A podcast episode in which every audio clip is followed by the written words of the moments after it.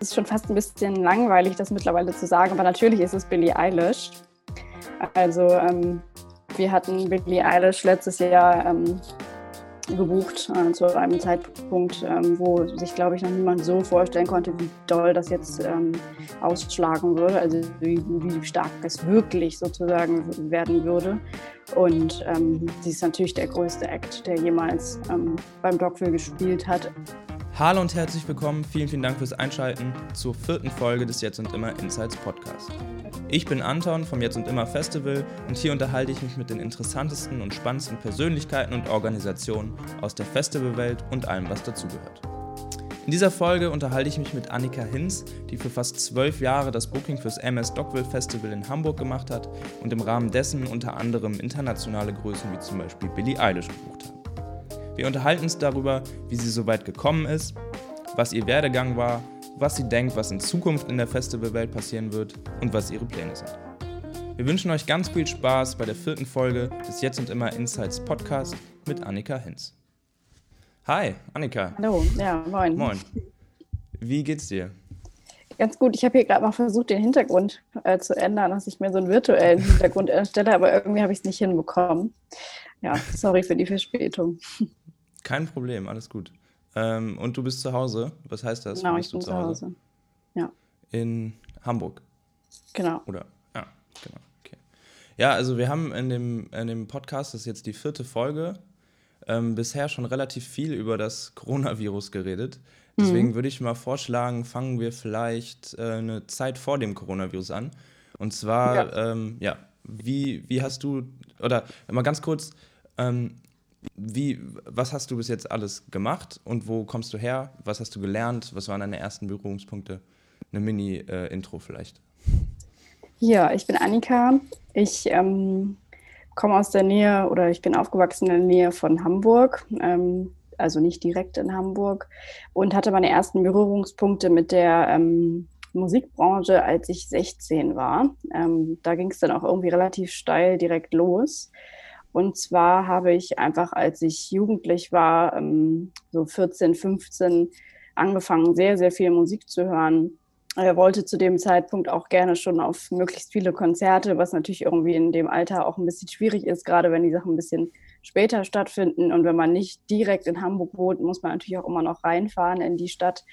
Ähm, genau, und dann habe ich, ähm, als ich 16 war, einen Kommentar bei der Dogville MySpace-Seite damals geschrieben und ähm, dann waren Tipps enthalten, weil ich geschrieben habe, ja, tolles Line-Up bisher schon, aber wie wäre es denn, wenn ihr noch den und den bucht? Und ähm, das war zu dem Zeitpunkt wohl irgendwie was eher Neues oder habe auf jeden Fall gerade den richtigen Moment getroffen, so dass der äh, Gründer des Festivals, ähm, Enno Arndt, mich dann angeschrieben hat und gesagt hat, vielen Dank für die Tipps, aber schick mir das doch lieber per E-Mail, hat mir dann seine E-Mail-Adresse gegeben und dann habe ich mich auch nicht lumpen lassen und habe ihm direkt sozusagen noch mehr Tipps geschickt und dann hat sich daraus sehr, sehr schnell ein Dialog entwickelt und so bin ich dann ähm, ganz schnell ins Booking gerutscht vom Dogville ähm, und habe dann in sehr jungen Jahren schon auf jeden Fall sehr viel mit begleitet. Und ähm, zu dem Zeitpunkt muss man sagen, war das Dogville gerade erst einmal stattgefunden. Also das, die erste Veranstaltung war 2007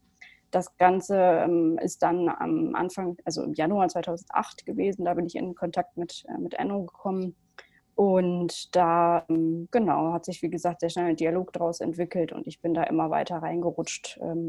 Mit sehr jungen Jahren auch sehr ungewöhnlich. Also das ähm, kann man sich da natürlich irgendwie so vorstellen, wie ja, man macht da so ein bisschen was, aber ähm, eigentlich war es schon so, dass ich diesen ganzen Entwicklungsprozess auch mit begleitet habe und das Schöne daran auch war, dass ich einfach mit wachsen konnte. Also es war ja nicht ein gestandenes Format, sondern es musste sich ja irgendwie noch entwickeln und man konnte da dann im Grunde genommen einfach sehr, sehr gut mitarbeiten. Und über die Zeit habe ich dann ähm, nicht nur das Dockville gebucht, sondern auch das Spektrum, das 2012 gegründet wurde. Ähm, ich habe Teile vom IMS Artville übernommen. Ich habe ähm, im Grunde genommen das ganze Booking für die Kopf und Steine GmbH gemacht, ähm, als am Ende äh, Head of Booking die letzten viereinhalb Jahre und habe mich jetzt entschieden, ähm, im Februar ähm, damit aufzuhören, also auch noch vor Corona. Mhm. Also du hast, was hast was machst du jetzt? Hast du dich selbstständig gemacht oder? Ähm? Genau, ich wollte jetzt erstmal gucken, was kommt und jetzt kam Corona. also von Scheiße, daher mal sehen, ähm, es gibt auf jeden Fall genügend ähm, Sachen, die schon im Raum stehen, die jetzt aber natürlich wie eigentlich alles im Grunde genommen erstmal auf Pause gedrückt sind. Hm. Ja, aber die, die Story finde ich sehr witzig, dass, du, dass das per MySpace irgendwie sich ergeben hat. Wie groß war das Dockville damals? Wie viele Leute waren da zu Besuch ungefähr? Weißt du das noch? Hm, also in der ersten Ausgabe ähm, waren, waren, da waren 5000 Besucherinnen. Okay, okay. Und ähm, ja, was, also da ist ja viel passiert. Das Richtig, Dockville ist ja. ein bisschen größer geworden. ähm, wie viele Bands, was, was kann man sich da vorstellen? Künstler und Künstlerinnen hast du bis dahin, also dann in einem Jahr gebucht. Jetzt zum Beispiel im letzten Jahr war ja, nehme ich an, wahrscheinlich das Jahr mit den meisten Bands und Künstlerinnen. Ja, Wie viel ist also, dann so ein Jahr? Nee, das, also man muss sich das ja so vorstellen, dass das Stockfill ähm, ein Konstrukt ist, im Grunde genommen, was ähm, eine bestimmte Anzahl an Slots hat, aufgrund der, der gestellten Bühnen und des äh, Längen auch von dem Festival. Und da unterscheiden sich die Mengen jetzt, ähm, seitdem diese Bühnen auch stehen, nicht mehr unbedingt seit zwei, drei Jahren hat sich da nicht mehr so viel getan. Das sind aber immer über 100 Artists, die da beim Dogfish spielen und ähm, beim Spektrum sind es ungefähr 30. Und ich habe dann halt auch noch ähm, als Head of Booking die ganze Booking-Abteilung betreut und ähm, dazu gehörten dann auch noch äh, der Vogelball, ähm, die ganzen Artwill-Veranstaltungen, das Habitat-Festival. Also äh, insgesamt waren das so immer mehr als gut oder so gut 300 Künstler, die da pro Jahr ähm, über Kopf und Steine gebucht wurden. Ja, ja Respekt. Okay. Ähm, und von diesen Künstlern, gibt es da einen Künstler oder eine Künstlerin, du sagen würdest, okay, das ist für mich so das krasseste, das ist mein Lieblingsact oder das ist so mein größter Erfolg in Anführungszeichen? Ja, ich glaube, es ist schon fast ein bisschen langweilig, das mittlerweile zu sagen, aber natürlich ist es Billie Eilish. Also ähm, wir hatten Billie Eilish letztes Jahr ähm, gebucht äh, zu einem Zeitpunkt, ähm, wo sich, glaube ich, noch niemand so vorstellen konnte, wie doll das jetzt ähm, ausschlagen würde, also wie, wie, stark es wirklich sozusagen werden würde.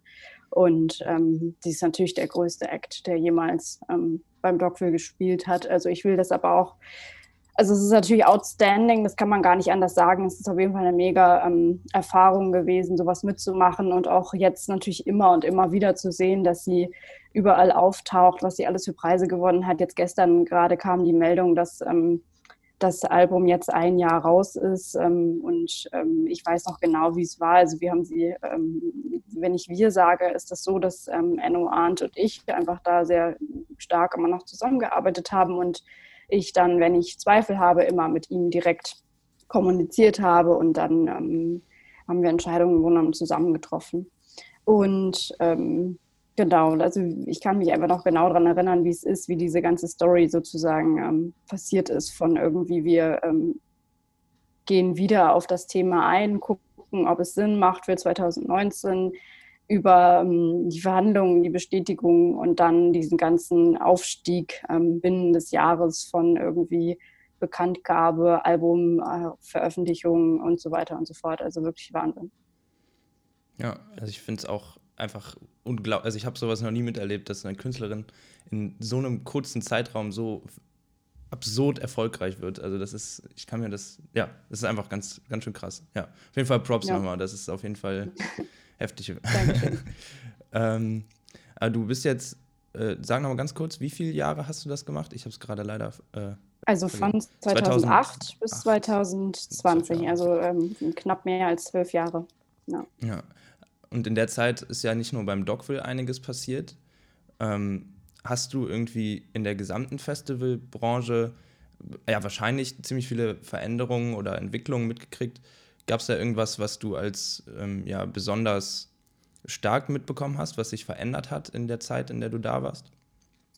Ich glaube, das ist ähm, immer auch subjektiv, wie man das wahrnimmt. Äh, was ich persönlich auch mitgenommen habe, ist, dass ähm, das Ganze immer mehr professionalisiert wurde. Also mit dieser ganzen Sache, dass auch immer mehr Festivals auf den Markt kommen ähm, und man bestimmte Klauseln im Grunde genommen mitbedenken muss. Man muss das strategisch auch ein bisschen angehen. Das sagt jetzt hat nicht jedes Festival im, im gleichen Gebiet auch das gleiche Line-up.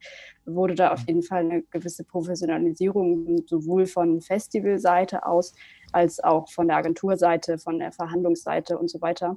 Allerdings ähm, also ich glaube, ich liege da nicht ganz falsch, wenn ich das sage. Allerdings muss man natürlich bei mir auch sagen, dass ich da immer mehr reingewachsen bin und ich kann jetzt nicht sagen, ich bin ähm, in ein Konstrukt gewachsen, wo das alles schon da war und ähm, wo, wo das Festival schon fünf, sechs Jahre existierte und erfolgreich war, sondern wo man auch einfach selber noch ähm, Erfahrungswert sammeln musste, musste von, äh, wie gehen wir das an und, und was sind jetzt irgendwie die richtigen Stellschrauben zu drehen, damit das Ganze auch Sinn macht und damit es für alle irgendwie einfacher ist, äh, zu wissen, worauf man sich einlässt.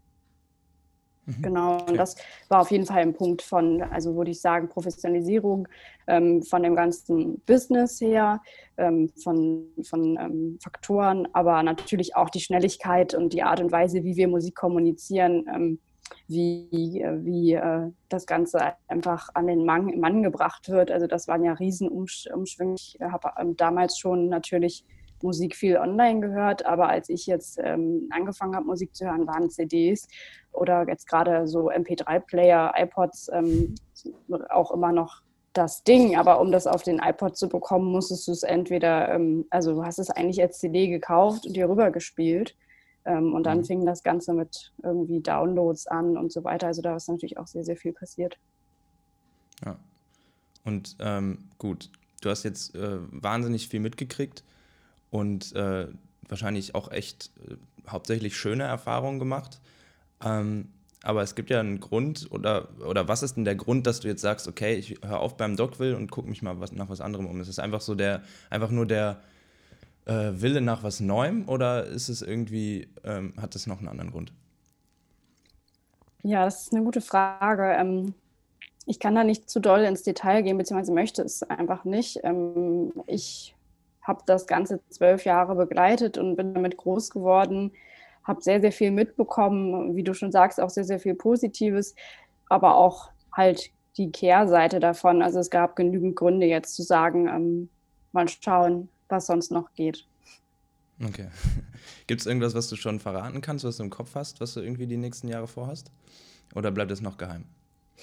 Also ähm, ich hätte jetzt eigentlich ein konkretes Projekt schon ähm, hätte abwickeln dürfen, auch eins, was äh, ein sehr renommiertes meiner Meinung nach ist, was jetzt allerdings erstmal, wie halt viele andere Dinge, auch erstmal auf Eis gelegt wurde, weil man gar nicht weiß, was im Sommer halt stattfinden kann und was nicht. Also wo man jetzt einfach sagen muss, okay, ähm, wir werden sehen, ob überhaupt Festivals im Sommer stattfinden und wer jetzt in Deutschland, hm, also einige Festivals wurden natürlich schon abgesagt, gerade die, die jetzt zeitnah sein sollten. Zero Pop, glaube ich, wurde mhm. abgesagt. Ähm, denn ja. ist die Frage jetzt demnächst, was passiert mit den ähm, Festivals im Juni?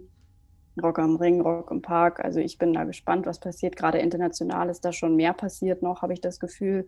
Auch bei größeren Festivals. Ähm, Primavera verlegt auf August. Also man darf gespannt sein, was da noch passiert. Aber mh, mm, genau, also ich werde jetzt mal sehen, wie sich die Corona-Krise weiterentwickelt. Und dann glaube ich, wenn das da alles ein bisschen wieder äh, seine Bahnen annimmt, wird es auch schnell weitergehen.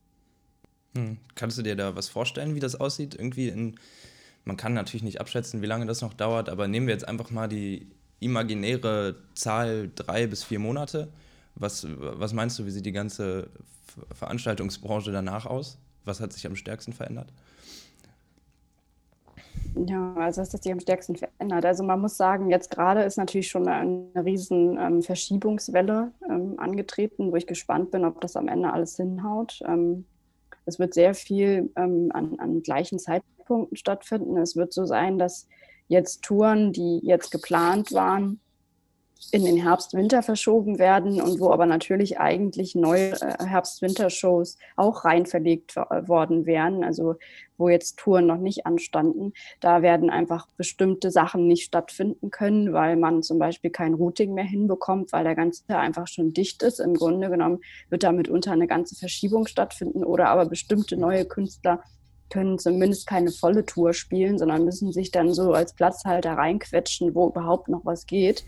Da wird man sich dann fragen, ob, ob das für die Künstlerinnen und Künstler überhaupt rentabel ist, so einzelne Dates zu spielen, ob das möglich ist. Also da wird sehr viel Flexibilität gefordert sein, wie jetzt im Grunde genommen gerade auch schon überall an allen Fronten. Und ich bin gespannt, was das mit den ähm, Besucherinnen macht. Natürlich, äh, glaube ich, wird da viel ähm, Festivalhunger oder Veranstaltungshunger sein, sobald das Ganze jetzt vorbei ist. Aber ich frage mich schon, äh, wenn jetzt so viel auf einmal stattfindet, ob die, ähm, die Gäste das auch bedienen können, dass da wirklich ähm, das, was sonst ein bisschen gestaffelter wäre oder anders verteilt geworden wäre, dann auch am Ende ähm, so gut besucht ist. Das wird man, glaube ich, sehen müssen.